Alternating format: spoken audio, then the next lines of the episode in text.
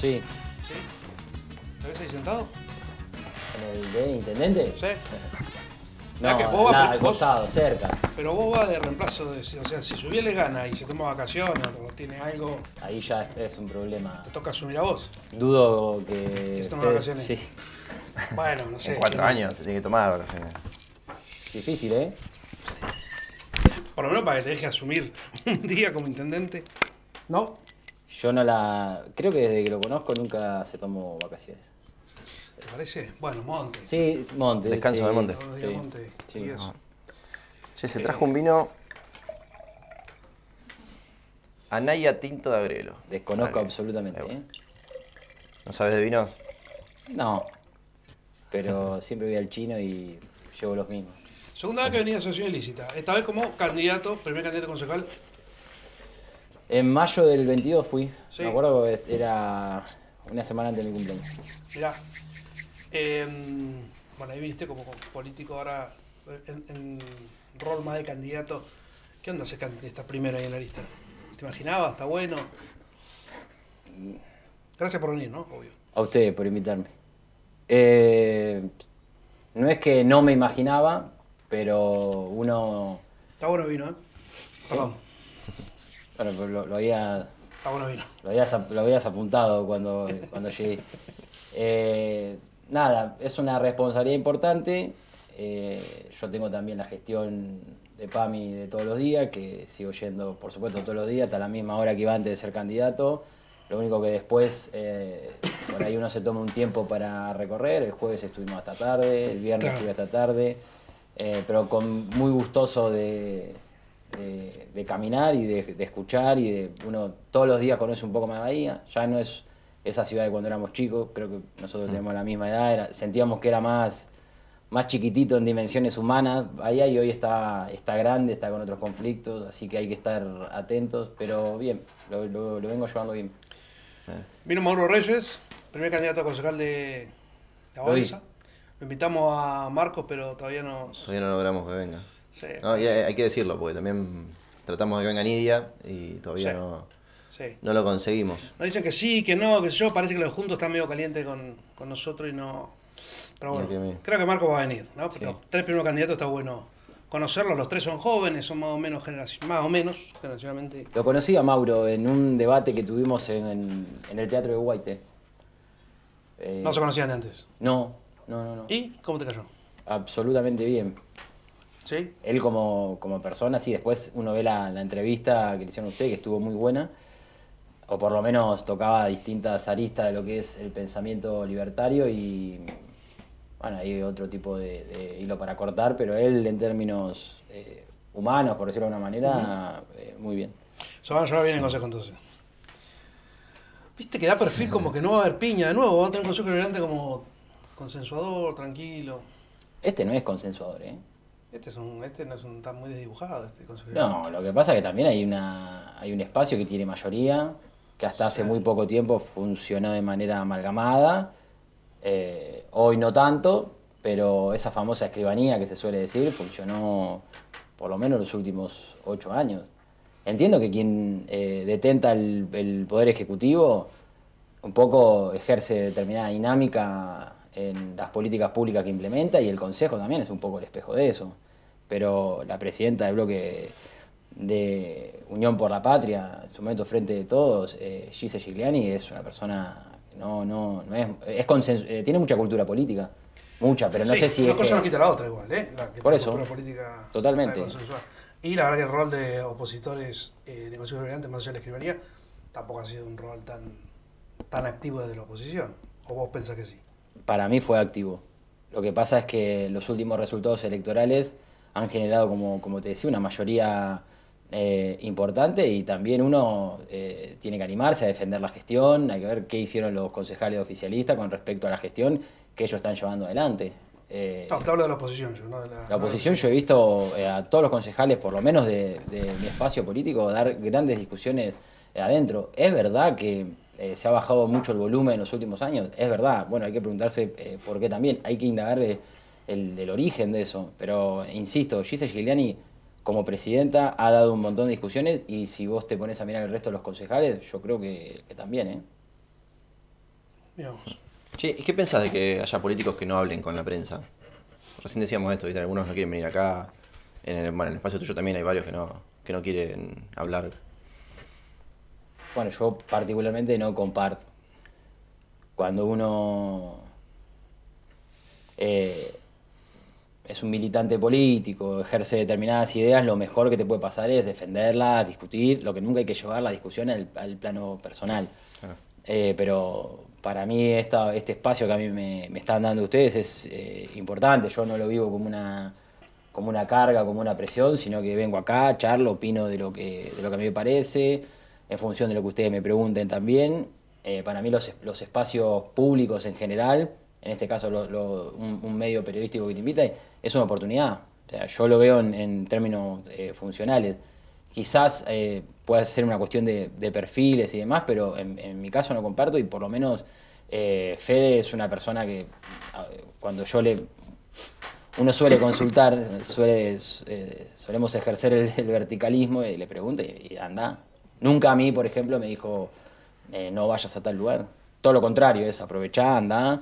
Sí, él va a todos lados también. Y sí, pero porque mm, en estos tiempos que estamos, donde comunicar es tan difícil, donde está todo tan segmentado, donde vos no podés dejar espacio sin ocupar, en el buen sentido, no ocupar en el mal sí, sentido, pero yo creo que hoy cuesta mucho llegarle a, a la gente. Hoy miraba antes de Re venir.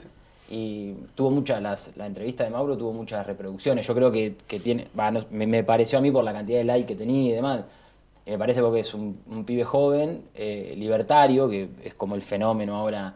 Obviamente que yo no comparto muchas cosas, ¿eh? Eh, la más, no comparto absolutamente nada de, de muchas cuestiones. eh, pero me pareció, eh, me pareció interesante, me parece que se llega a un determinado público. Incluso vi interacciones de amigos míos que yo no sabía que le interesaba la, la- la política y que interactuaron con esa, con esa entrevista. Entonces, Sí, pasó. no Con es una cuestión de mostrarte nada más, es una cuestión de, de- de defender un poco las ideas que uno tiene. Claro. Con las juventudes nos pasó eso, Sí. que nos llamó mucho la atención. También como lo vi, participó bueno. tanta gente en vivo, tanta gente después en redes. Sí, sí, los pibes con tremendo. ganas de, de putearse unos a otros, pero estaba, estaba bueno el intercambio.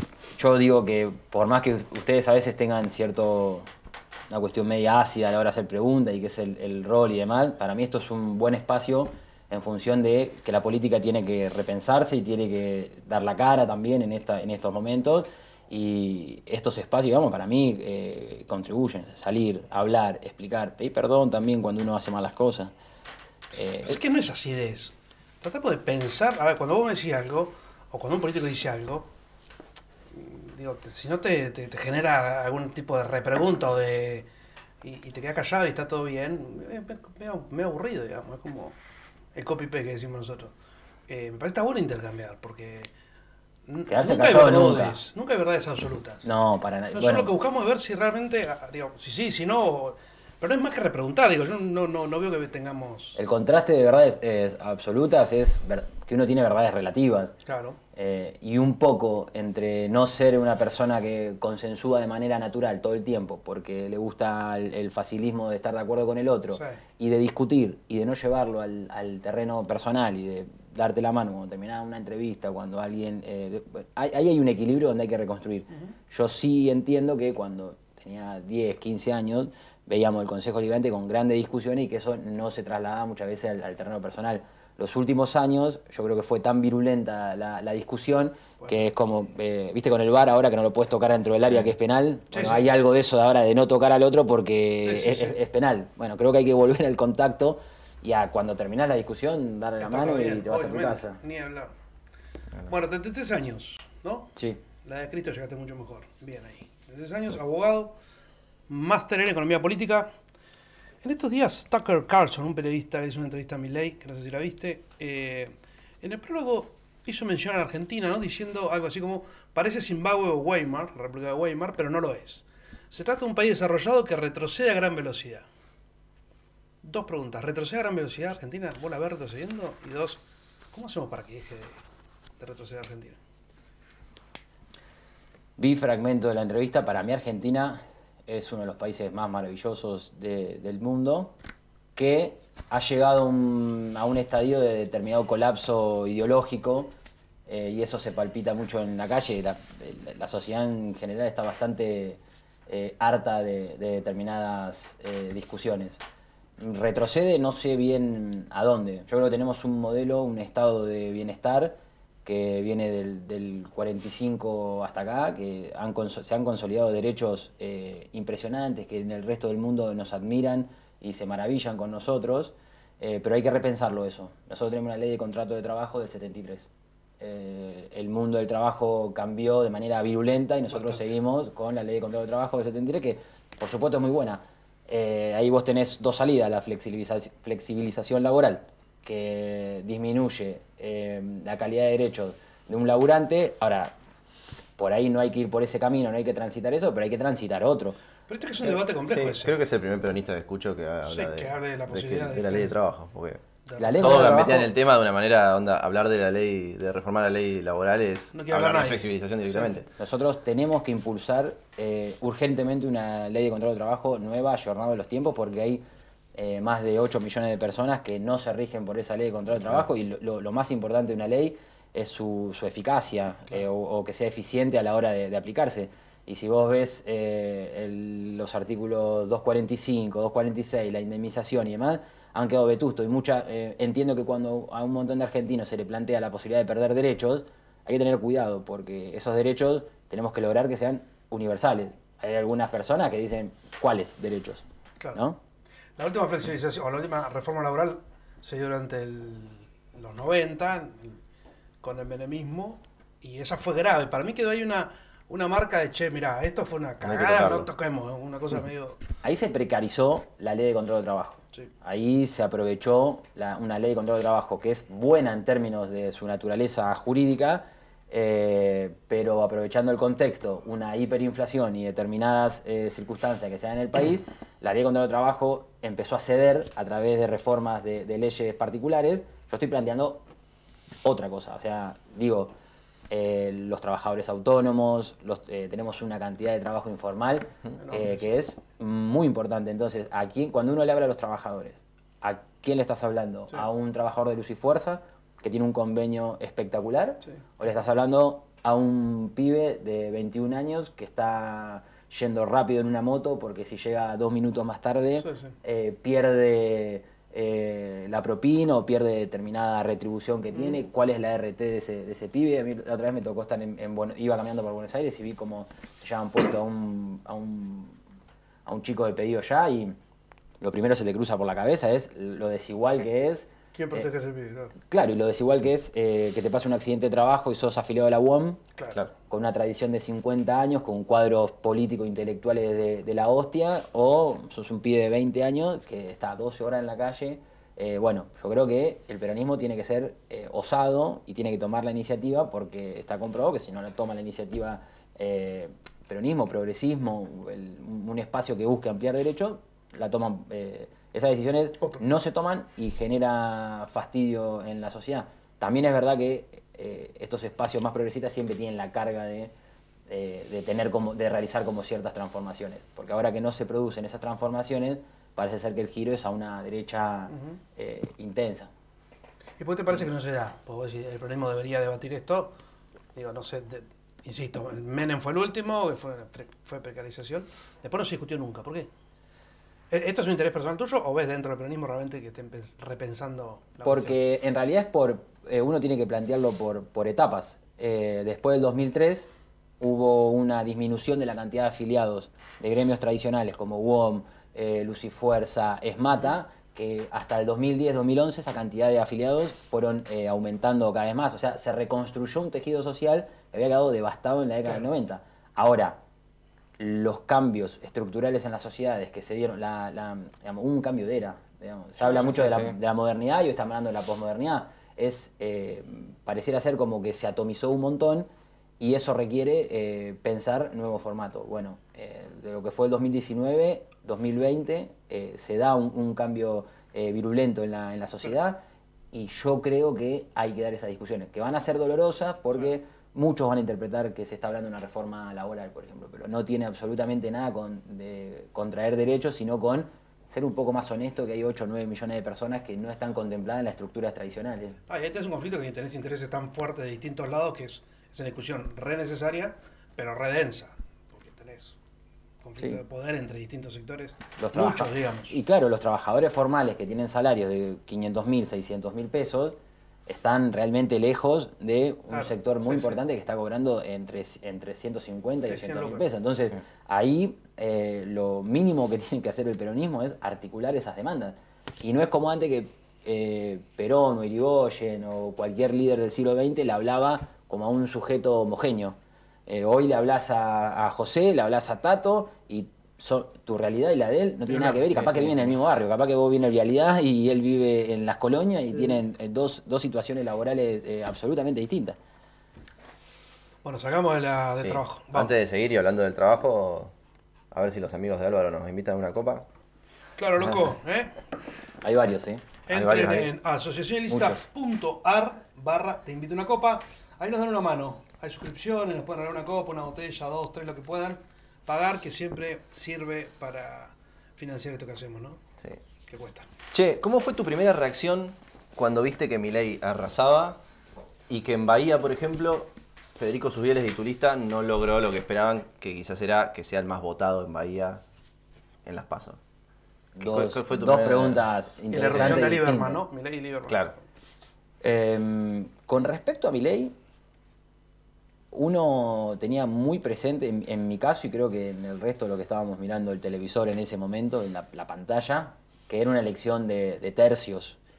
Eh, hubo el último mes y medio un ataque virulento de parte de Juntos por el Cambio y cualquiera que hace política hace un tiempo considerable sabe que los ataques no son eh, adredes, eh, por lo menos cuando vienen de, de grandes operadores eh, políticos mediáticos y uno veía determinados espacios eh, ligados a Juntos por el Cambio que no paraban de, ir contra mi ley. Bueno, eso no tenía otra, otro significado que que el, espacio de la libertad avanza se, man- se mantenía estable, que representaba un voto muy específico, muy transversal. Digo, hay encuestadores que por ahí de- le erran al vizcachazo, pero cuando uno hace un, un trabajo serio y demás, lo- los resultados arrojan eh, información con la que uno puede trabajar y puede trabajar bien. No tengo ninguna duda que ese mes y medio mucha gente se comió la curva. No fue eh, el caso de nosotros en Bahía. En lo que a mí respecta, para mí es la mejor elección desde que no, desde el 2015 hasta la fecha. Para mí es la mejor elección que, que hicimos acá, eh, específicamente por esa, ese escenario de tercios que está plasmado. Eh, es una especie de barajar y dar de nuevo. Eh, a nosotros el- el, eh, todo lo que era mm, Cambiemos contra el Frente de Todos nos, nos quedaba, las últimas elecciones no- nos quedó desbalanceado. Ahora con esta elección de tercios se abre un nuevo escenario y creo que Milei también vino a... sama- Yo no empatizo con, con lo- con los votantes, ahora hay como una cosa de empatizar con los votantes de Milei. Sí entiendo el voto de Milei, perfectamente lo entiendo. No empatizo con ese voto porque me parece que hay cuestiones eh, analizar, pero en esta, en esta elección de tercio yo creo que eh, si bien no logramos el título, que es lo Claro, que vos planteabas, que era lo que esperaban. El título, mirá, nosotros en el 2019 logramos un titulazo Sí, después perdieron. y después perdimos. A mí en eso me pongo muy bilardista, prefiero ganar medio a cero Sí, y un el- golpecito nunca viene mal, sí, es cierto. para nosotros fue eh, la antítesis del 2019. Eh, y sobre todo viendo la elección del 2021, de- del, del 21 que, Que fue muy mal. eh, que fue mala en, en líneas generales a lo largo y a lo ancho del país. Nosotros recupe- pasamos de perder por 27 puntos a quedar a absolutamente casi nada, a, a- a pocos votos, de un, de, una, de un espacio que tuvo una interna con complejidades de sello y con complejidades de, identidad. Sí. Nosotros no tenemos una complejidad con respecto a la identidad. Tenemos muchos errores para revisar en términos nacionales y después que la lista de acá, sí, Oscar Lieberman y Nidia Moirano, para personalizar, eh, son dos candidatos que tuvieron corte de boleta negativo. Sí. O sea, eso para mí es un dato que no se puede soslayar. Y Fede Susbieles con eh, dos competidores, que también eh, hubo una paso que no fue pactada, sino que fue una paso, eh, digamos, donde acordamos que lo- los golpes eran de la cintura para arriba. Eh, y que cada uno iba a plantear su modelo de ciudad sin referirse al otro, bueno, tenemos mucha confianza de juntar esos votos. Son 50.000 eh, votos. Pasamos de una cantidad muy chica en el, en el 21 a lo largo y ancho de Argentina, no nada más acá, a poder hacer una elección que se acerca mucho a la de, a la de Juntos por el Cambio, que bajó muchísimo y que tiene un problema de identidad. Yo cuando vi lo de mi ley, eh, lo primero que me imaginé es qué lugar iba a ocupar Bullrich y qué lugar iba a ocupar, ni hablar Grindetti, pero qué lugar iba a ocupar Juntos por el Cambio en general, porque eh, Juntos por el Cambio ya tiene un problema con respecto al nombre.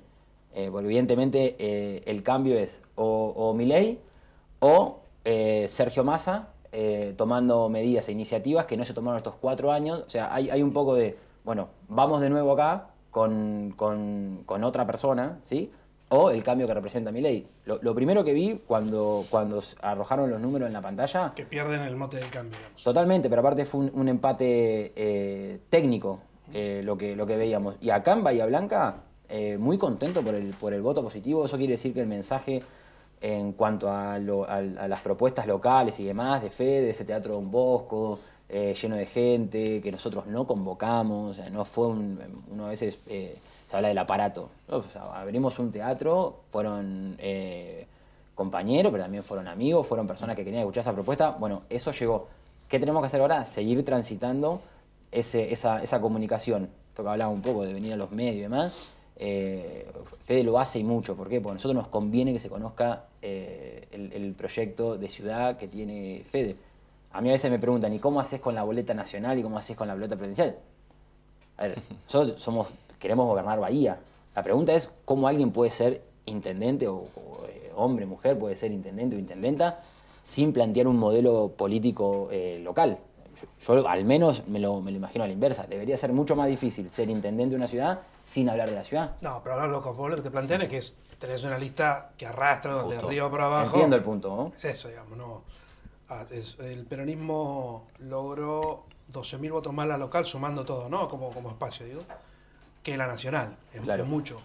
Eh, creo que es del 6%, 7%, Sí. que es más o menos el que había tenido Subieles en 2019. En el 2019 tuvimos eh, Poco siete menos, puntos. siete. Sí, a- con la particularidad que no era una elección de, de tercios. Sí, sí, sí, hay una polarización enorme también. Habíamos sacado 35 Alberto, 35 Axel y casi 42 eh, nosotros acá.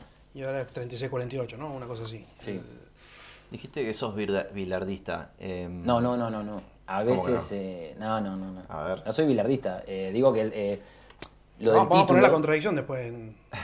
soy bilardista, no soy bilardista. No, no, lo del título eh, es como jugar bien en La Paso. Eh, y River jugó bien contra el Inter de local, le dio vuelta al partido y después allá se complicó en un momento y, Y le fue mal. y no- nos volvimos y quedamos fuera de la Copa. O sea, yo lo que quiero es, eh, es ganar y con respecto a octubre eh, nunca tuve una sensación tan, eh, tan convincente de que, de que vamos a ganar y que el mensaje llegó. ¿Por Ah, qué? por los, por los números. Porque la, la paso, no quiero decir que la paso es una encuesta porque lejos de eso, pero son números eh, fríos que uno lo- los mira, los estudia. Y yo tengo mucha confianza de que la paso nuestra, eh, como les decía, no, es un- no tiene un problema identitario, que vamos a llegar a reunir esa cantidad Sí. de votos. Yo no tengo ninguna duda de que Juntos por el Cambio tiene una crisis en su identidad y no va a reunir esa cantidad de votos. Sí. Lo que el título eh, que no tuvimos, yo ya en, en- en mi mente Mm. eh, lo tuve. Y después vos tenés a Oscar Lieberman con 42.000 votos, que son 5.000, 6.000 6.000 votos menos. Sí. Eh, si nosotros llegamos eh, a los 50.000 votos, no es poco. Pero Bueno. ¿por qué ustedes van a sumar 2.000 y Lieberman no va a sumar nada? No, yo no, no, no sé cuánto va a sumar Lieberman. Nosotros eh, estamos planteando un, un escenario de, de unidad y un escenario de, de conversar con todo el espectro que por ahí se parece a nosotros, que es muy, muy interesante. Y después que hay muchas ganas de que Fede sea el intendente. Eh, Quilombo hace ese domingo, ¿eh? Sí. Va a ser terrible. Sí. Algún bilardista diría que para ganar el partido tendrían que recortar la boleta y repartir la boleta de sus bieles por todos lados sola sin, sin masa. Sí. ¿Pasa eso adentro? Se me hace con Milei, ¿no? Esa está buena. Milei y Subieles. Hubo corte de Fede con Milei, muchísimo corte. Yo fui fiscal ahí en la municipalidad y vimos mucho ese corte. Nosotros tenemos eh, cierta conciencia, ah, tenemos conciencia partidaria, eh, estamos también, eh, las medidas que se han tomado esta última semana nos parecen positivas. La gestión del gobernador es una gestión eh, muy buena.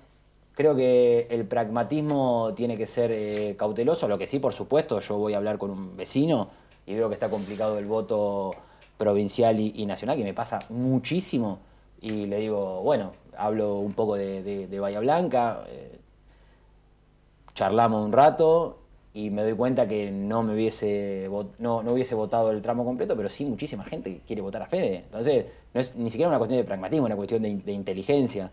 Eh, por ahí uno es flexible con respecto al, vecino que tiene adelante y si ese vecino me dice, no, yo a Axel Kisilov no por tal cosa, y veo que viene media complicada, ahí sí me pongo bilardista digo, bueno, ¿qué pensás? No, me gusta mucho lo que hizo Fede Subieres en el puerto y me gusta esto y me gusta el otro y que ayudó acá y que fue acá y que vino tres veces a mi casa y que vino, bueno, para algo uno también camina durante cuatro años, todos los días, que no han dicho, ustedes viven de campaña, no, no, vivimos caminando. O sea, nunca nadie abandonó la, gestión por, nada del mundo, pero siempre uno de tarde tiene que ir. Si no, la, gestión muchas veces te, te, encorseta y te olvidas de absolutamente ¿Y lo ves reflejado eso? ¿Pensás que caminar tanto durante tanto tiempo tiene que ver con el apoyo que tiene Subieles, digamos? Sí, sí, justamente por esto de que eh, esos 13.000 votos que vos ves eh, que tiene la, boleta local por encima de lo que puede llegar a tener la boleta nacional, eso es, eh, eso es laburo, eh, un laburo de primero de que la gente te conozca, de que la gente te acepte y que después, por último, la gente te, te, escucha. Sí, y después el domingo se, se elige. los domingos. Sí, sí. Escuchame, dijiste que entendías al votante Milei. ¿Cómo ves ese fenómeno? El fenómeno Milei y lo que está pasando.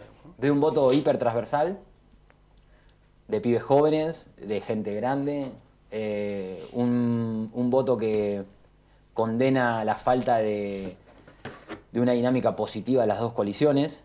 Eh, creo que hay que empezar a, aprender a convivir en este siglo con coaliciones eh, y no fracasar en las experiencias donde ya no hay más un dirigente político que está, digamos, que, que, concentra todo. hay, hay otro tipo de dinámicas y mm, ese votante de mi ley eh, entiendo que tiene que ver con un, con un universo de hombres y mujeres argentinos, bonaerenses, bahienses y demás, que se han sentido defraudados en muchos casos, y un poco lo que volvíamos a la ley de contrato de trabajo, de no actualizar las discusiones. Eh, sí entiendo que detrás de, de, mi ley hay una trampa que es eh, fenomenal, de la que nos va a costar salir mucho si eso se llega a dar, que es la presidencia de mi ley. No, es un, es un eh, tiene un proyecto dolarizador, ahí no hay mucha ciencia.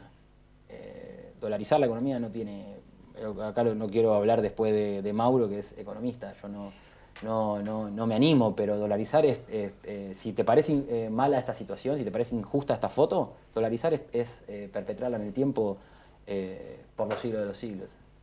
De hecho, ninguna medida se podría tomar porque vos ya no, no, sos soberano de tu moneda. Pero al margen de eso, Rosati... ¿No te, parece que más allá de quien gane esa es una discusión que se va a sostener en el tiempo? ¿Cómo, ¿Cómo? La dolarización, ¿no te parece que gane quien gane esa discusión ya está para darse? No, al revés. Para mí al revés. Para mí es como discutir eh, si volvemos a andar en carreta. Ningún país del mundo dolariza, ningún país del mundo tiene estas discusiones eh, tan vetustas. O sea, yo entiendo el conflicto, no comparto la salida la salida es bestial, es la peor salida que, puede, que puede tener eh, nuestro país. Ahora, con respecto al votante, muchísimos amigos míos votaron a Milei. Esto desde el 13 de agosto me di el ejercicio de compartir un montón de tiempo con amigos que votaron a Milei y es tremendamente entendible. Estaba delante de, mucha gente esa, esa, esa, que se estaba dando y no la, no, la supimos eh, ver. Eh, en el caso de, de Milei se presentó primero en la capital federal, sacó como 20 puntos con un trabajo hiper artesanal. Eh, y cuando uno discute y habla con amigos, con amigas, con personas cercanas que lo votaron, eh, entiende perfectamente la procedencia de ese voto. Falta de respuestas, cansancio, hartazgo y una sensación de, Álvaro, todo lo que me está diciendo está buenísimo, pero, que se pudra todo. Total, no tengo, no tengo más para, para perder. Pero del otro lado, digo, hoy la, Hoy la discusión es económica, ¿sí? Por la inflación, por el laburo, porque la guita no alcanza. Cuando es económica es muy difícil todo el resto de las discusiones, en términos racionales. El único tipo que dice qué piensa hacer, cómo lo va a hacer y que encima les transmite a las grandes mayorías que, está bueno lo que va a hacer es mi ley. Del otro lado vos tenés dos proyectos políticos que vienen gobernando los últimos años y estamos como estamos. Entonces, frente a eso, ¿qué puedes proponer desde lo económico digo, ni Bullrich ni Massa te proponen una salida que decís, che, lo económico lo vamos a resolver así. Más o menos. Ahí eh, te mete un, un comentario con respecto a la economía. El proyecto de Milei está a la derecha del proyecto de Caballo. El proyecto de Caballo, la convertibilidad, eh, vimos que al principio sirvió para estabilizar los precios. eh, estamos hablando de principio de la década del 90. Y después, eh, no sé, Tato, ¿cuánto? yo te miro a vos con el tema de la edad, pero no sé cuánto años tenés. Yo te- 34. 34. Y después la bomba nadie la desactivó y 2001. terminó en el 2001. Ya se fueron todos y dijeron, che, ¿alguien, alguien desactivó la bomba que está. No, nadie. Eh, y Milei tiene un proyecto dolarizador. O sea, va, eh, corre. Entonces, tené- tenemos. No, no es- no es novedoso, ¿eh? Entiendo que los errores eh, actuales de- de- del gobierno de Alberto Fernández y lo que fue el gobierno de Mauricio Macri, que es. yo sé que aburre lo de la deuda, y que por ahí parece un lugar común, pero son 50 mil millones de dólares al mismo acreedor. Acuérdense que Kirchner negocia la deuda con una diversidad de acreedores impresionantes. O sea, iba a hablar con Tato, iba a hablar con José, cerraba con José, después hablábamos con Tato. Acá tenés que ir a hablar con la misma persona por 50 mil millones de dólares. Entonces, el, proyecto económico de, de Milei es el proyecto económico del 90, apretando el pie el acelerador. No se dieron respuestas eh, que la sociedad esperaba en los últimos cuatro años, con pandemia, con una sequía que es histórica y demás, que yo sé que esos temas eh, aburren, pero... Sí, sí, yo- a, a tus amigos no lo convencé ni a palo con la sequía, ni con la pandemia, ni nada. Entonces, ¿cómo hacemos? Porque la mayoría de la gente piensa así. pero se los digo.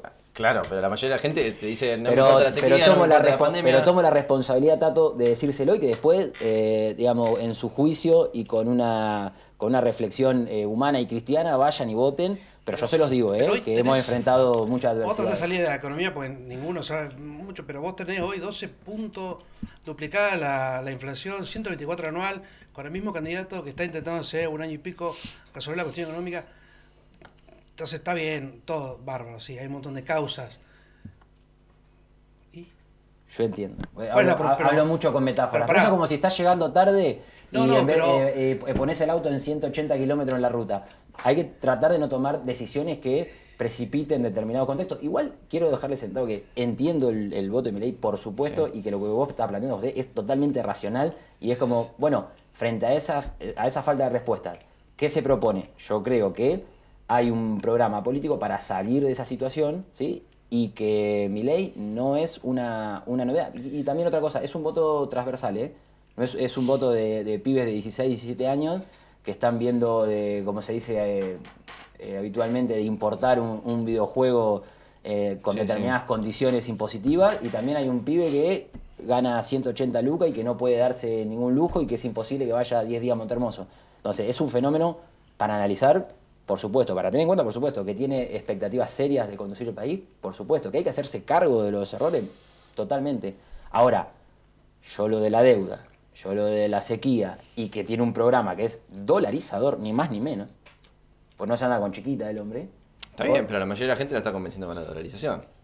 ¿Cómo se decía la dolarización es mala? Volviendo al fútbol. O sea, y- te quedas discutiendo Y la si, dolarización y es mala. si en diciembre está, está sentado Milei en la Casa Rosada y no logramos eh, en una sociedad como la nuestra, tan inteligente, tan politizada, eh, pero tan fastidiosa con, con la dirigencia política, no logramos dar la discusión con respecto a la, a la dolarización, y bueno, puede ser que suceda y que los responsables... eh, es la política y es todo el sistema. ¿eh? Falló el sistema. Hoy no funciona bien eh, el sistema en general.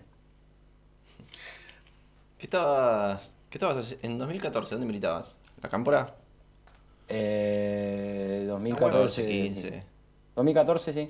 Sí. En ese momento Sergio Massa dijo que iba a poner presos a todos los ñoquis de la Cámpora. Sí. Pero en un año, No, bueno. Ah, entonces zafó, capaz. no sea malo. No sé en ese momento, no, mentira. Eh, ¿Cómo haces para militar una boleta de alguien que dijo eso? Justamente y ahora está abrazándose a esos. En seis meses, eh, en mi espacio político, en seis meses caduca eso. Pasa nada. Son, uno está enojado como en la cancha. Cuando le decís HP a uno y te dice, ¿qué le dijiste a mi mamá? Y después no le dije nada a tu mamá. Le pegaste una patada atrás. Eh, creo que eso es una fortaleza de nuestro espacio político de, de ser... eh, En, en- Eso primero que está sacado de contexto. Yo el otro día vi el video completo y es, es distinto, pero al margen de eso, Massa dio discusiones interesantes en el 2013, que uno ya podía advertir que había cuestiones en el fu- en el funcionamiento de- del espacio político en general, del Frente eh, para la Victoria en ese momento, que estaban mal, que estaban fallando, y Massa dio la discusión. Yo no solo que no me ofende, sino que con el tiempo eh, valoro ciertas discusiones que se dan, y hoy nosotros estamos en un proceso de discusión interesantísimo que espero que sea para mejor, sobre todo no del espacio político, sino para la gente, porque creo que cuando nosotros estamos lúcidos y estamos con ideas y hacemos y somos vanguardia no nos quedamos con leyes de hace 40 años, sino quedamos las discusiones, a la gente le va mejor. Cuando estamos lentos y perezosos, a la gente le va mal y nos, nos lo hace saber. Bueno, dale. Saque la lentitud. La pereza. Estamos en eso. Vamos al PAMI. Vas a ser concejal. Sí. Eso ya está. Va, sí. Que esto primero, de lo No, que tiene que capaz pasar. que va el gobierno si llegan a subirles. pero Bueno, pues concejal va a ser igual. Concejal digamos. va a ser seguro, por Podés pedir licencia y irte al ejecutivo y demás. ¿Qué dejas en el PAMI? ¿Qué cosa decís, che? Esto es mi gestión. Esto hice.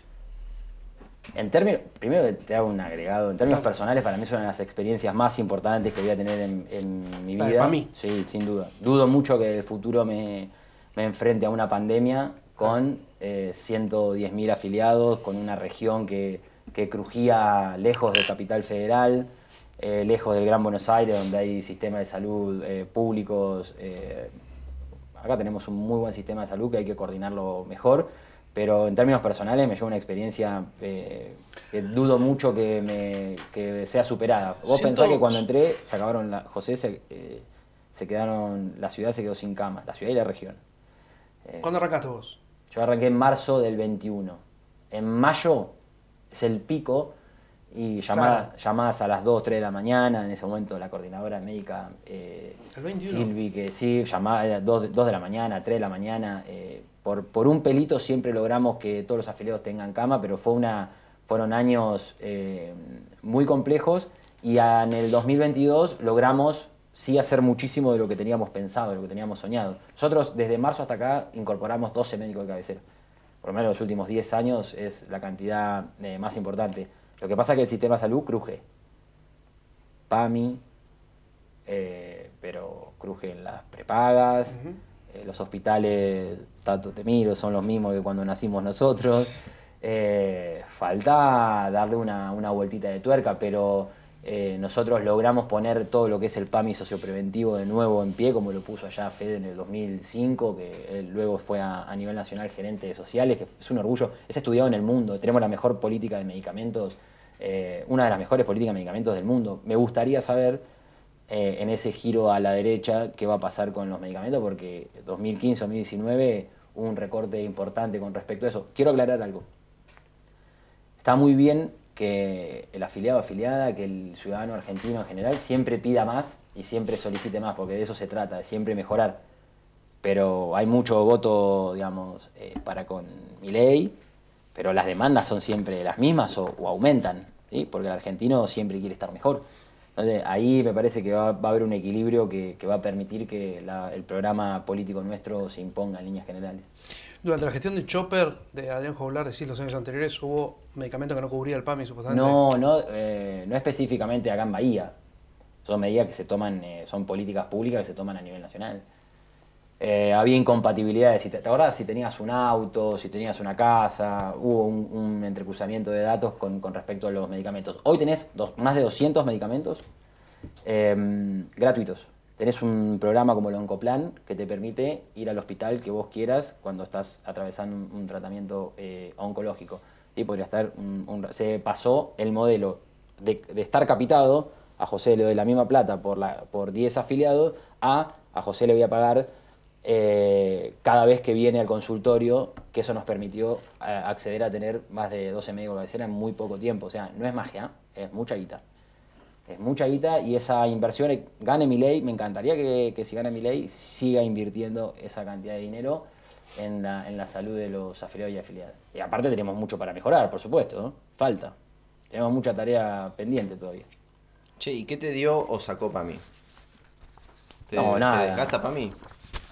Sí, naturalmente, pero lo hago con, con, con- con much- con muchísimas ganas. No, no me, eh, me- Pequeño detalle de la vida, hoy los sábados a la noche por ahí los disfruto mucho. Antes cuando uno es eh, estudiante o tiene un, laburo que, que le permite ir y, venir y demás, eh, por ahí el tiempo, el tiempo libre no lo, no lo- A mí me- me ordenó bastante en algunas cuestiones y después conocí muchísimas situaciones todos los días soy una persona absolutamente distinta a la que entré, entendés muchas cuestiones de la dimensión humana, eh, hablas con, son las 12 del mediodía y hablaste con 60, 70 personas.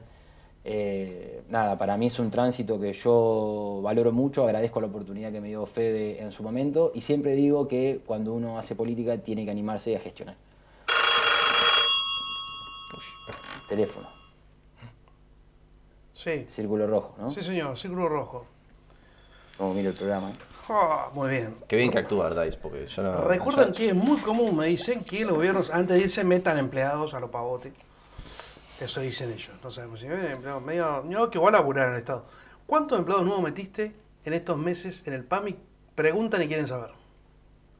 Desde que ingresé en marzo del 21, coordinador médico, esencial, y jefatura de compras, esencial. Médico, hiper preparado, y un contador, un profesional. Después, eh, estoy haciendo memoria, pero si me estoy, para ser honesto, si me estoy olvidando, estoy olvidando de, de uno, no me acuerdo. ¿Armaste espacio militante ahí con gente? No, no, no. De- de- de- a lo que respecta a mi marzo del 21, eh, entró el coordinador médico y entró el jefe de compras porque eran lugares vitales que yo tenía que cubrir. Lo que no pasó, sin duda, en estos años en PAMI, eh, el ingreso fue mucho menor al, al egreso, digamos, gente que se va jubilando y demás. De hecho, eh, hay lugares específicos que hay que, que- que fortalecer. Área de, de- de informática. Nosotros tuvimos un hackeo de la, de la hostia que ahora se empieza a repetir Sí. a lo largo y a lo ancho de Latinoamérica, que es un flagelo tremendo, tremendo que se empieza a visualizar. Eh, hay, hay que invertir. O sea, ese es el punto. Hay que invertir en seguridad informática. Sí, Eh, claro. Falta, Les falta. cuesta entender a los políticos eso, es terrible. No, bueno, yo te, Terrible. te digo que Ahora lo están empezando. Me llevo una- me llevo una- Es, es casi como comprar medicamentos pues se te puede... Es terrible, es terrible. no. primer lugar donde vaya, lo- o sea, a todos los lugares donde entre, de acá hasta que me. Me consejo de. Isabel, la Muni lo que necesita. Bueno, yo es la seguridad informática es clave Tremendo. porque te hacen un, un, un, un mes donde nos adaptamos, volvimos a todo lo que es el papel. Claro.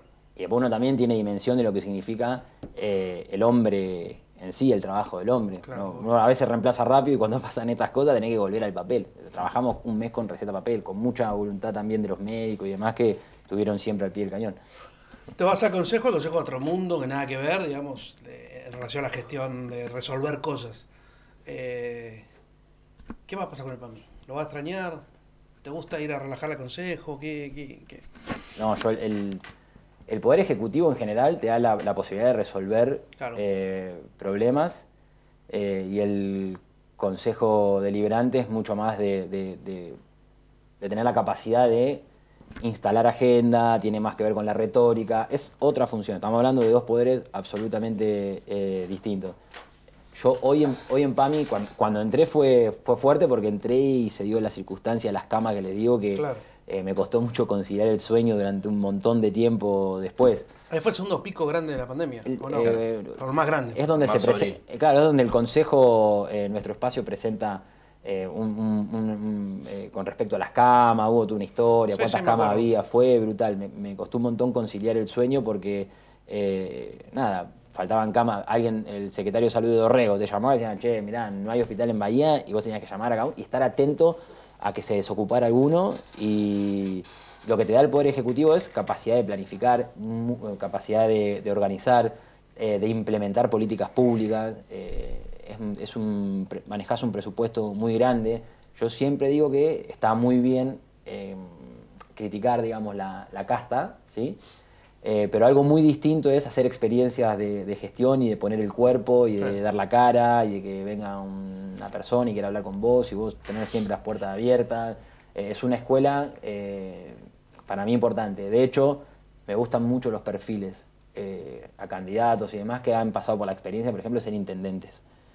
Sí, sí, tienen otro roce, nada que ver. sí. Vos lo ves a, eh, a lo que es la figura de Néstor Kirchner, o Carlos Saúl Menem, la- el, el- el porte que tienen eh, viene de, de tener el cuero por ahí curtido. ¿Qué aprendiste del diálogo con la gente? Hablas mucho del diálogo con la gente. Eh, aprendí que, mm, que un poco lo que pasó de que se genere el discurso de, de la casta eh, de alguna u otra manera tiene, con, tiene que ver con no salir al choque de frente con, el encuentro con, en este caso, en, mi caso con, los afiliados, pero en líneas generales con, la gente y escuchar lo, que está pasando. Se habla mucho de escuchar. Yo el jueves tuve una reunión en un, barrio acá de Bahía y al principio arranqué como medio peleando, discutiendo. Y después cuando te contaban las situaciones que estaban pasando, eh, ahí venía como medio enroscado y de repente frené y dije, para, me están planteando cosas que son tienen, que ver con, cuestiones de su vida cotidiana, me están abriendo la, puerta de, en este caso en un templo evangelista, me están abriendo las puertas de, un lugar que para ellos es eh, muy importante. Yo soy cristiano, pero no, no comulgo, digamos, con esa vertiente. Y de repente lo, disfruté, te relajás, disfrutás, eh, escuchás y todo lo que haces se vuelve eh, mucho más eh, natural. Y después otra cosa es que hay muchas maestrías y doctorados de políticas públicas y demás, y eso es como que también sigue todo en la nube, eh, pero cuando a vos te dan un timón y lo tenés, que, lo tenés que manejar y lo tenés que hacer en función de lo que te dice... A mí el, 20, el 2021 me costaba, un centro jubilado estaba todo como muy caldeado.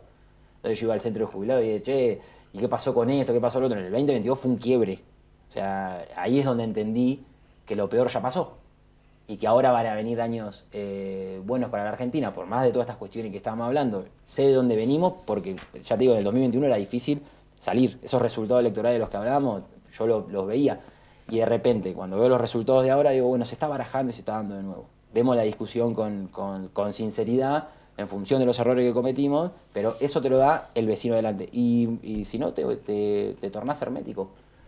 Eh, mucho pasilleo, mucho teléfono. Mucha oficina. mucha oficina, mucho teléfono interno. Yo, gracias a Dios, ahí Fede no te, no te permite mucho esa, esa dinámica. Porque, esa pachorra de guerra. No, no, no. A mí me, cacheteó el primer mes que estuve en PAMI, me, me cacheteó porque yo estaba como tratando de agarrar el, volante. Me dijo agarrar el volante y salí eh, rápido. Eh, así que, bueno, ahí tengo eh, buena escuela, digamos. Y en esa, digo, sus bienes si gana, eh, hay muchas posibilidades que te llamen al, Ejecutivo o no, digo, pero si te llama al Ejecutivo, ¿te gustaría ir? ¿Prefieres el Consejo? ¿En qué rol te ves más con su viene ganando, no? Voy a quedar mal, pero medio chupa media, pero a mí me gustaría estar cerca de Fede, desde el lugar que sea, porque en este proceso, en, en esos últimos años, lo que se ve de afuera de la política también se ve adentro. Hubo un desánimo importante, no en nuestro espacio, en líneas generales. Hubo un desánimo que eh, en nuestra ciudad lo, rompió sus bieles al medio, diciendo vamos para adelante, vamos a ganar Bahía, los vecinos nos necesitan, y de repente era, era una persona que iba en contra de la corriente y a mí me inspiró un montón. Yo en el 2019, después de la derrota acá, había quedado golpeado y él sin embargo vino y dijo, vamos, vamos a ganar Bahía, sigamos caminando. Sí, me gustaría estar eh, cerca de él. Aparte, eh, admiro mucho la vocación de, servicio que tiene y de transformar las cosas.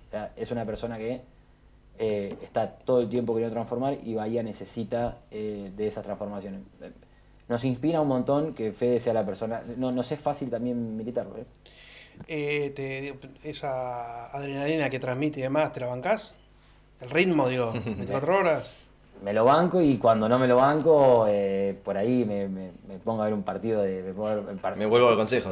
No, tengo, no, tengo momentos de, qué sé yo, los, partidos de River, por ejemplo, los miro todo y me, y me, desenchufo, pero eh, el tema es cuando uno se enoja por determinada eh, intensidad que tiene para... no, me enojo, ¿no? Pero digo, o tenemos alguna discusión y demás, al rato lo, lo terminás extrañando porque esa dinámica que se genera es de, todo el, es de todo el tiempo pensar, es de todo el tiempo hacer cosas, es de todo el tiempo, che, hagamos, eh, a una reunión. un día, hace poco, hice una reunión muy tarde. Eso me llamó la, atención. Y yo dije, es un poco tarde. Pero fui y. ¿Qué era tarde? ¿Qué hora? Era tarde. 11 eh, de la noche. Yo pensé que era de la, de la, de la mañana, me dijo 11 de la noche. Pero valió, valió la reunión. Y está todo el día pensando. Y a mí me da la sensación que la política es hay algo que dice Leandro Nievas que lo comparto, que es que no, no hay que hacer carrera política. Mi generación es, somos una generación que nunca, eh, mucho de no llevarse un mango al bolsillo, de, la, transparencia, digamos, somos una generación sana, digamos, y de no hacer carrera política. Yo no tengo aspiración de estar hasta los... sí- a la generación del 80 y del 90 le tocó dar otra discusión Obviamente. post-dictadura. Era, había, que dar, había que poner el pecho ahí entre el, entre el 83 y el 2001 fue eh, bravo. Es un proceso de reconstrucción de la democracia directamente, había que ir por todo. Pero mi generación es, es distinta. Yo no me imagino más de los eh, 45 años, como todo el tiempo con este, con este nivel de exposición. Lo disfruto ahora, pero me parece también que se aceleró un poco los tiempos. Veo a los pibes de 20, 25 años y también piden, piden pista. Esperen un poco. Ah, pero vienen, vienen. Sí, pero no tiene experiencia, le falta, le falta mucho golpe de horno. Sí, sí. Después lo ven en la gestión.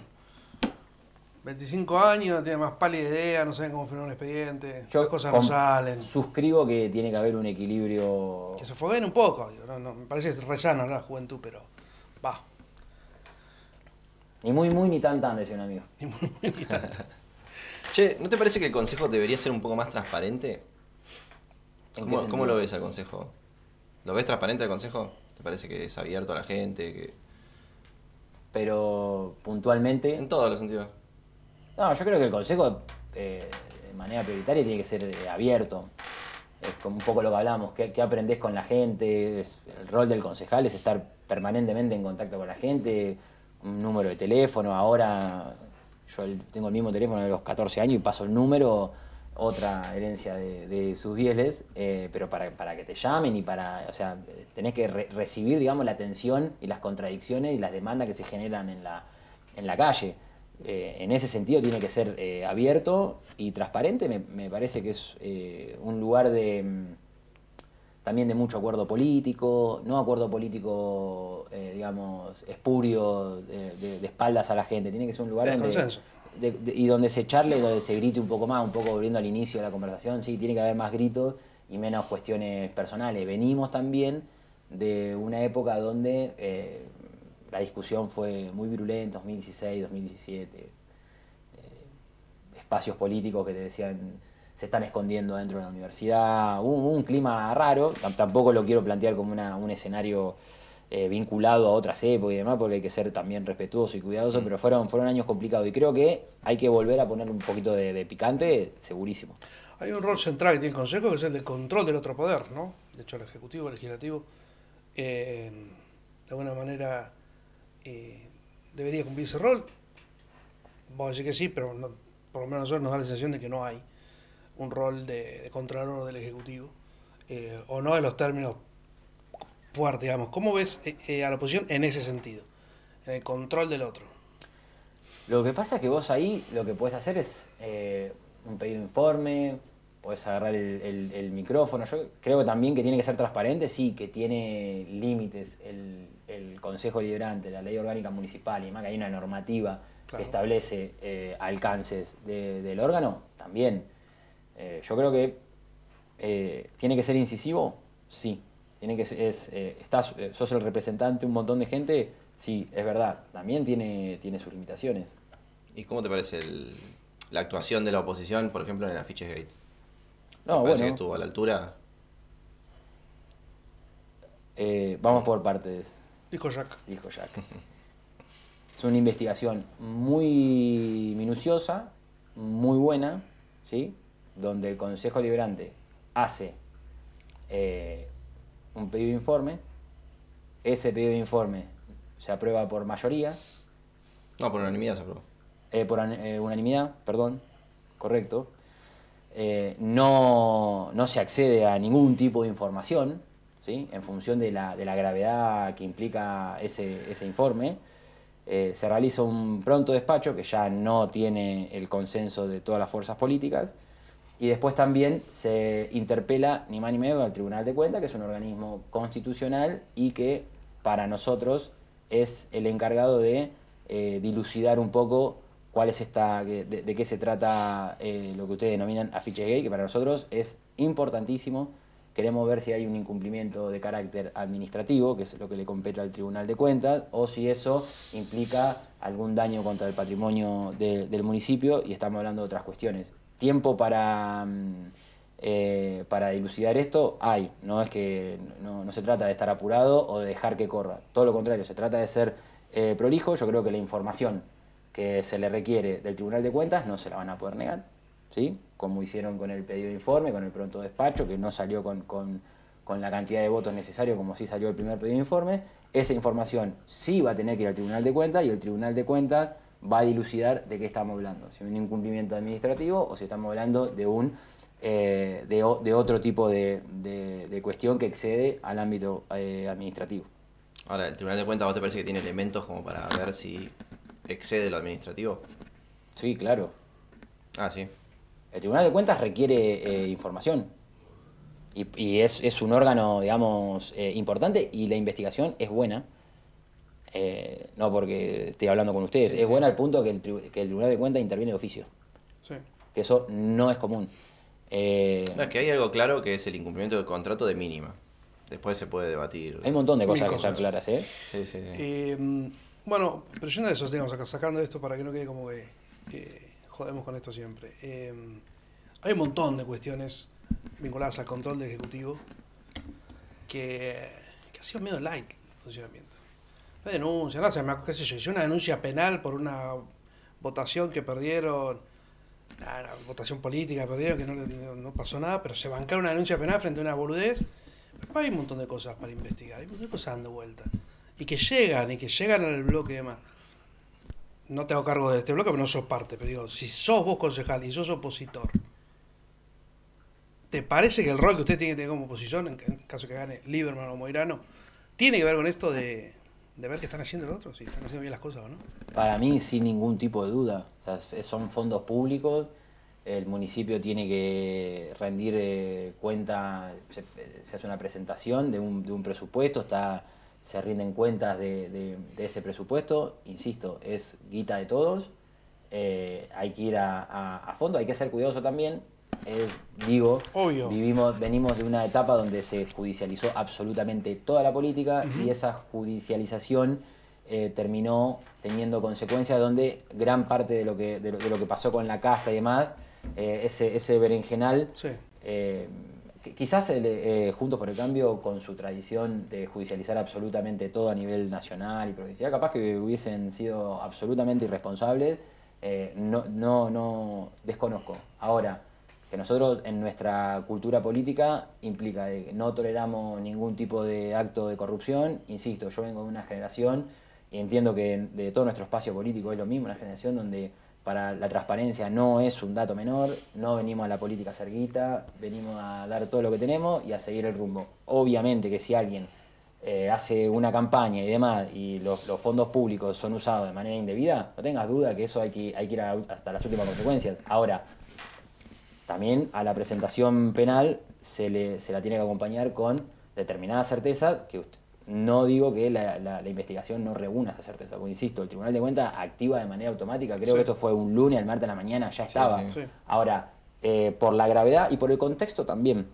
creo que fue una, una semana antes de la... Dos. eh, bueno, dos, dos semanas antes de las elecciones, de que esto no quede en la nada y que no sea eh, pirotecnia, no hablo de la investigación de ustedes, sino en términos políticos. ¿eh? No, no, ni hablar. Sí, bueno, bueno, hablaba más allá de eso. Pero, ¿tomás café? Sí.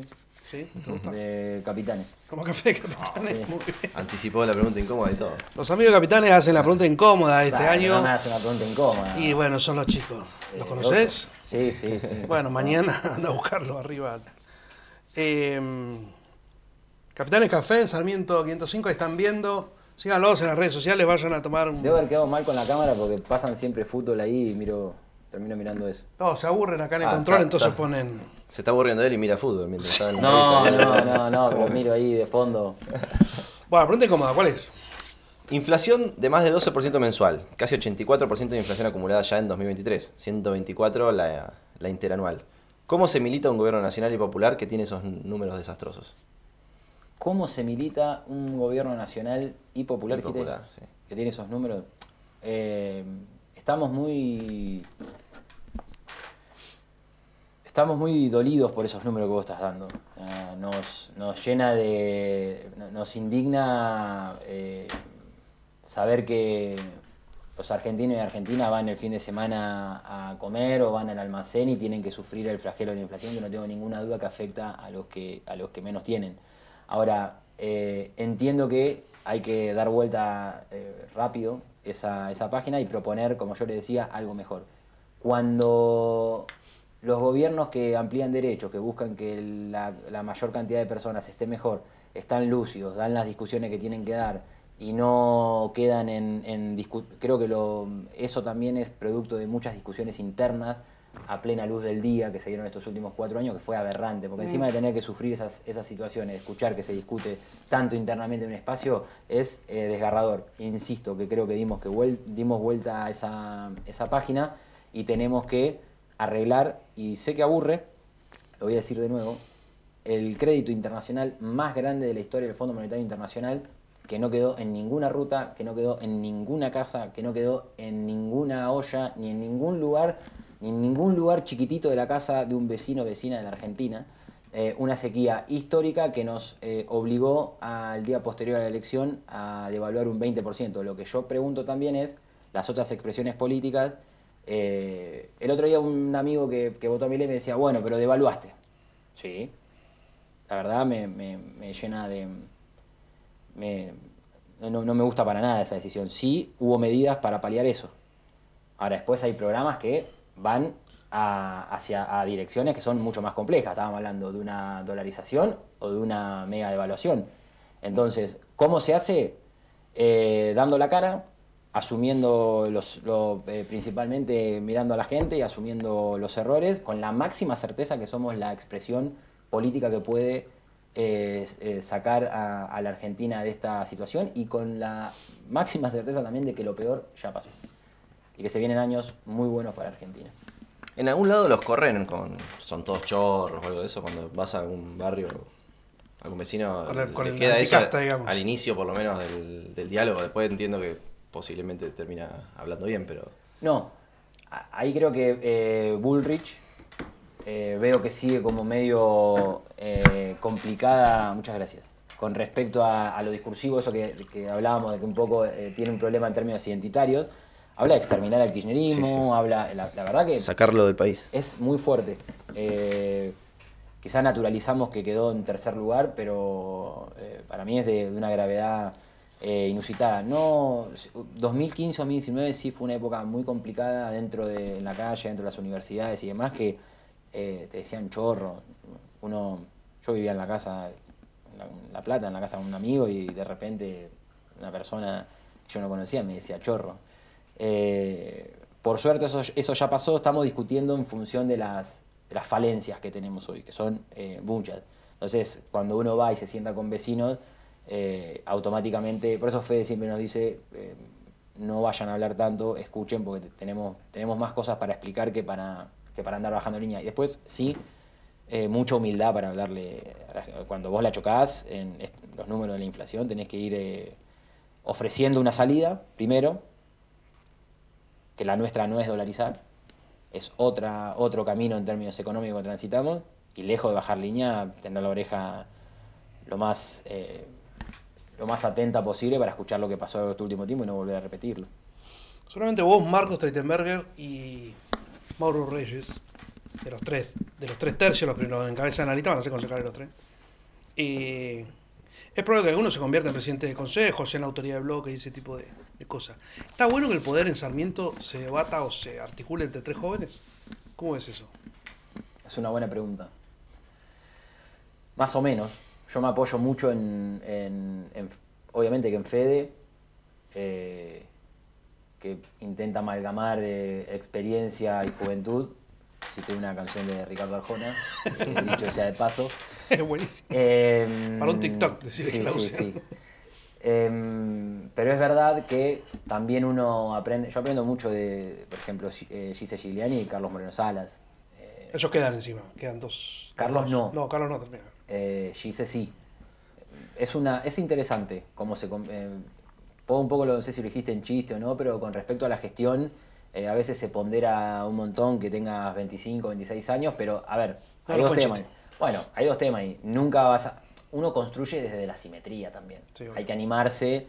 Eh, yo no me imagino hace tres años estar hablando acá con ustedes, dos, periodistas eh, reconocidos con, con, trayectoria, y hoy estoy acá y lo construía en función de la simetría, de animarte a hablar con personas que son mucho mejores que vos, que tienen eh, capacidad analítica importante y tenés que dar ese paso. Ahora, para investigar, para ir al hueso, para saber lo que está pasando en, en- en alguna circunstancia que a vos se te pasa de largo, la experiencia es Vale vital. mucho. Yo no hubiese podido estar adelante de, de PAMI si no, si no hubiese sido con Fede atrás, eh, preguntándole cosas. A mí me tocó renovar en el 2021 50 contratos con prestadores. Claro. Eh, no, no, no hubiese podido. Millones que ni sabía, claro, sí, sí. eh, situaciones hiper estresantes. Yo tenía 30 años y iba a la casa de Fede, tomamos unos mates, me contaba experiencias suyas eh, y vos, eh, sin ninguna duda, eh, también Pami que me dejó, que a los viejos no hay que tirarlo por la ventana. Tenemos que ser un poco más humildes, la gente que tiene 25, 30, 35 años, escuchar un poquito más. Insisto que nosotros vamos a hacer una buena elección en función de la experiencia, un montón de gente que vivió años muy conflictivos en el país, pero saliendo de eso en términos humanos. A veces eh, no, terminamos empatizando con, con pibes que también están atravesando un momento complicado porque en esto de la modernidad, a la posmodernidad, a ese salto, viste, eh, al vacío, a veces cuando sos pibe tampoco tenés eh, muchas herramientas y, o, o- o el Estado no te brinda esa herramienta o culturalmente estás pasando por un momento complicado. Nosotros somos hijos del 90, una, una, una década muy consolidada en términos culturales que te invitaba a ser contrahegemónico. Hoy hay algo, viste, medio raro y yo aprendí en PAMI que no hay que tirar a la, a la- a la gente grande, no hay que mirarla... Primero que todos llegamos a los Obvio. 60, 65, 70, pero aparte a los veteranos de Malvina, a la gente eh, con experiencia, a los que no tienen, a los que laburaron toda la vida. eh, el otro día, esa, esa, esa conversación del jueves, personas que han caído en situaciones muy, muy complicadas en su vida y que han salido. Eh, nosotros somos un poco la generación de cristal también, ¿eh? Ustedes eh, Recontra. le hacen una pregunta a un compañero mío y por ahí se incomoda, ¿vieron el, el meme del perro grande, el perro chiquito? Sí, sí, sí. Bueno, escuchar determinadas experiencias de tipos con, con 50, 55 años, todas las que pasaron y decir, vamos, hay que hacer un gobierno, digamos, que reúna la mayor cantidad de fuerzas posible para hacer las transformaciones que queremos y aparte que reúna a la mayor cantidad de franjas etarias, porque como decía el, bueno, voy a citar al general Perón en la comunidad organizada, Está muy bien, en algún momento. cada generación tiene su verdad. Cada generación Claro. tiene su verdad. Lo de 20 tiene la verdad, lo de 30 hay que tratar de ser eh, lo más eh, astuto, en el buen sentido de la palabra, no en términos funcionales, sino de eh, hay, hay comunes denominadores. Nuestra, tenemos una nacionalidad muy fuerte, por ejemplo, si ven el mundial, pero yo creo que estas discusiones, cuando las incentivás, como la ley de contrato de trabajo, eh, urbanismo, medio ambiente, hay un montón, hay que lo nuevo y lo que ya está, hay que eh, repensarlo y tratar de, de- de amalgamarlo. Nos mandó WhatsApp Federico Susbieles. Quiere saber si preferís. Uh, ¿Es real eso? Sí, ¿Por qué? ¿Qué duda de Tato? Está bien, está bien que dude de Tato. me- me cuesta la cámara. Te lo muestro. Pregunta si querés que gane. ¿Qué preferís? ¿Que Sergio Massa sea presidente el 10 de diciembre o que él sea intendente el 10 de diciembre? Una, una niega a la otra, ¿eh? Ya, yo ya sé lo que va a Es la pregunta más eh, incómoda lejos del, del programa porque es muy importante eh, lo que pasa a nivel nacional, determina muchísimo, pero no tengo ninguna duda de que Fede sea intendente. ¿Por qué? Mi ley presidente, Fede, Fede- Intendente. ¿Por qué? Ah, firmás. Firmo.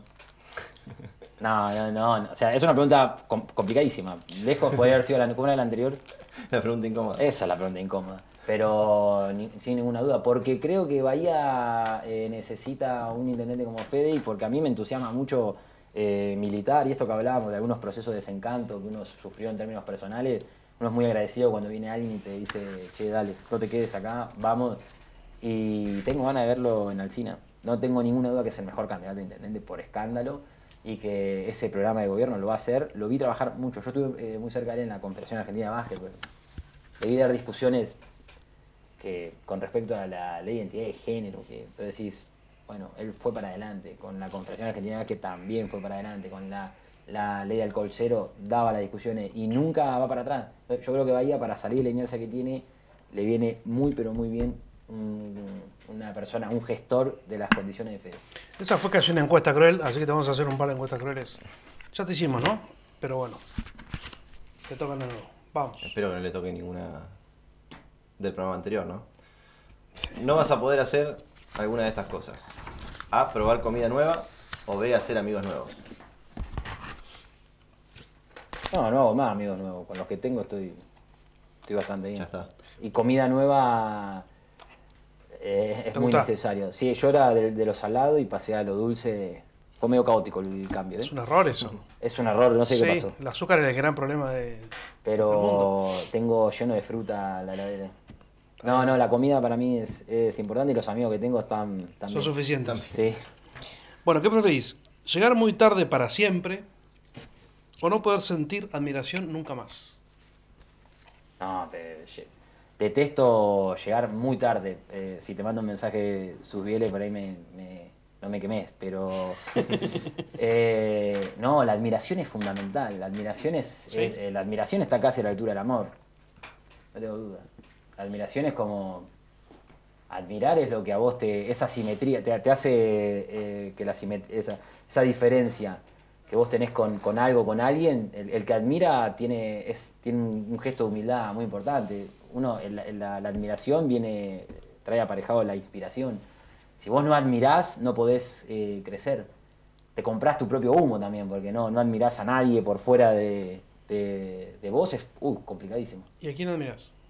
No, un montón de gente. Admirar, eh, admiro a deportistas, admiro mucho. Este, eh, Pami me deja una- una- un vínculo eh, saliendo de lo común, ¿no? Por ejemplo, yo, obviamente, Café es un tipo que admiro muchísimo por la. por- porque en un momento muy complicado él agarró junto a 20, 30 personas y dijo, vamos para adelante, no me lo olvido nunca más, en la casa de un compañero, una situación muy difícil, dijo, vamos para adelante. Eso es producto de admiración. La voluntad a mí me genera admiración. Eh, después admiro en estos últimos años, me tocó estar en PAMI, de comer mucho con los veteranos Malvinas. Admiro muchísimo a los veteranos, eh, admiro mucho a las, a las madres y las abuelas, eh, pero también admiro a, a personas eh, random, amigos míos. Me- soy muy de, de- de amiga, o sea, soy muy de, de- admirar en ese sentido, eh, de, de encontrarle siempre cosas que me, que me inspiran a- al, al resto de las personas. Sos Soy un gran robador de, de- de talentos ajenos. Si veo que haces algo bien, enseguida me Vení para acá. venga. Otra, no podrás hacer más una de estas cosas. Hacer preguntas o contar lo que sentís. Hacer preguntas. O contar lo que No, puedo estar sin hacer preguntas. De manera sigilosa, a través de lo que siento, te puedo generar algún interrogante. Claro. No preguntás nunca más. La última. Vas a sentir una de estas cosas muy a menudo. Tienes que elegir cuál de las dos. ¿Celos o aburrimiento? Celos. eh, ¿Qué preferís sentir muy seguido? ¿Celos o aburrimiento? es una pregunta media rara, porque Sí, sí. Todas son muy raras. Muy cruel. Sentir celos, en definitiva, no, no me, no me- me- me parece ma- mal, eh, pero bueno, uno lo puede, qué sé yo, puede guardárselo, digamos. Estoy celoso, además si lo, lo exteriorizás. Eh, el aburrimiento me parece fatal. Eh, no, lo- no- no hay manera de, de manejarlo, no hay manera de controlarlo. Estar aburrido hoy en día, yo voy a, voy a decir algo, el teléfono te avisa cuánto tiempo pasaste eh, mirando, o sea, consumiendo tu propia, eh, un- un- una serie de, de- de contenidos, Twitter, Instagram y demás, que para mí el aburrimiento hoy no es lo mismo que el aburrimiento ayer, hace 20, 30 años. Yo cuando estaba aburrido, éramos chicos, aprendías a tocar la guitarra. O te, te juntabas con un amigo y él te contaba que se habían separado sus papás y vos le contabas lo mismo, y era como tú una interacción. Hoy Sí. estás eh, solo tirado en un sillón, dos horas, eh, o por ahí te dice, usted estuvo tres horas con el teléfono, tres horas es un montón. Sí, sí, no, tres no, horas lo que yo estaba cuenta en la... eh, eh, si vos ves geografía, matemática y, y física, es, es un montonazo. Entonces de repente viste tres horas con el teléfono. Mirando TikToks de Miley. Mirando, claro. Y también gran parte de lo que vos tenés que pensar y planificar pasa mucho por, por, por cómo circula esa dinámica, esa información. Sí. Mucho de laburo ahí, sí. Bueno, hay buenas y malas y malas y buenas en todos los espacios políticos. ¿A quién rescatás hoy de la lista de juntos que no sea Streitenberger? Porque ya hablamos, Marco. Eh, ¿La conoces? ¿La lista? Te podemos refrescar. es que no, lo- eh, a ver, no, no, no, no sé cómo quedó intercalado. Fabiana Húngara, No la segundo. conozco. Álvaro Esporte, tercero. No lo conozco. Silvina Cabirón, cuarta. Quinto, Ah, ¿quién quedó quinto? Eh, y de la lista de Nidia, Ton- Ton- no, Tonín está de la otra lista. No, Tonín, quinto Tonín. ¿No conoces ninguno? A Tonín me lo he cruzado en algún lugar, creo. Pero después me. me- ninguno. Difícil. No rescatás ninguno de la lista. Te, te- al, al azar podría rescatar, no los conozco. Bueno, A- a- sé yo, eh, no conoce. Ahora el Deporte fue 8 años secretario de seguridad. Pero en mi Se vino a vida Cabirón 4 años concejal, hija de Cabirón. interactué, eh, nada, ni, ni- ninguna palabra. Creo que con Fabiana Húngaro la vi en un debate el otro día en el. La tele la tenés que haber visto. Bueno, Desde sí. chiquito. Bueno, bueno, sí, sí, sí, claro, la tele sí. Pero. Bueno, ¿y rescatás a alguno de la Libertad Avanza, un candidato? Más allá de Reyes. No, Date. pero ¿por qué no puedo? no, porque eso es bueno, dale, Reyes. ¿Lo rescatás a él? Él en términos personales me cae, me cae muy bien. sí. ¿Por Lo- qué? Me, pues me- me parece un pibe. Lo, lo que sí. No, no me acuerdo las preguntas incómodas que le hicieron, pero tiene un par de preguntas incómodas interesantes. Eh, porque hay. Preguntas o respuestas. Incómodas. No, pero es un poco lo que hablaban del gobierno nacional y provincial. Bueno, Sí. eh, una- tiene una vicepresidenta complicada, tiene un modelo económico, él es economista, sabe lo que es eh, dolarizar y lo que implica. No sé dónde van a sacar los dólares, pero no importa. Eh, Hoy creo que Milei dijo que había varios fondos de inversión ya arreglados. bueno, seguimos. Fondos buitre. Sí. Bueno, la última antes de irnos. ¿Por qué no votarías a, Moira- a Moirano? ¿Por qué ¿Por no? qué votar? no? No la vas a votar, obvio, ¿no? Pero ¿por qué no? Pero es un- hay una cantidad de respuestas que son es muy amplio. Las primeras ejemplo. Porque me parece que no, no es una buena candidata. O sea, es, es una persona que no. eh, porque, o sea, porque votaría a Fede eh, si fuese un ciudadano común y silvestre, porque lo veo en todos lados. Me sería muy. Es una elección muy fácil. eh, Hago política hace mucho. Y vos siempre vas a decir la pregunta incómoda, la inflación y demás. Eh, militar a Fede, llevar el- la idea de Fede y entrar a una casa y que la gente te reciba y que sepa lo que está haciendo, el que no sabe lo que hizo la Confederación Argentina de Márquez sabe lo que hizo en PAMI, el que no, eh, algún proyecto de los, de los tantos que presentó en el Senado y ahora lo del puerto, o sea, es, es muy sencillo. A mí me parece que no, no votaría a Nidia porque no, no me parece una persona eh, idónea para estar en el municipio, lo mismo que con Oscar Lieberman y con lo mismo con el resto de los candidatos. Nosotros eh, somos conscientes que tenemos una responsabilidad impresionante de llevar el proyecto político eh, para todos y todas en Bahía Blanca, conformar un espacio amplio, plural, que no se reduzca a uno o dos espacios políticos, sino que sea lo más transversal posible. Y tenemos por escándalo el mejor candidato. De hecho, no tengo duda que si el sistema electoral fuese el de Santa Fe, la elección está sentenciada. Sí, por algo está armado así en lista, ¿no? Bueno, gracias por venir. Éxitos. A ustedes por En invitarme. un, en un mes, ¿qué vas a hacer concejal? Que estén bien.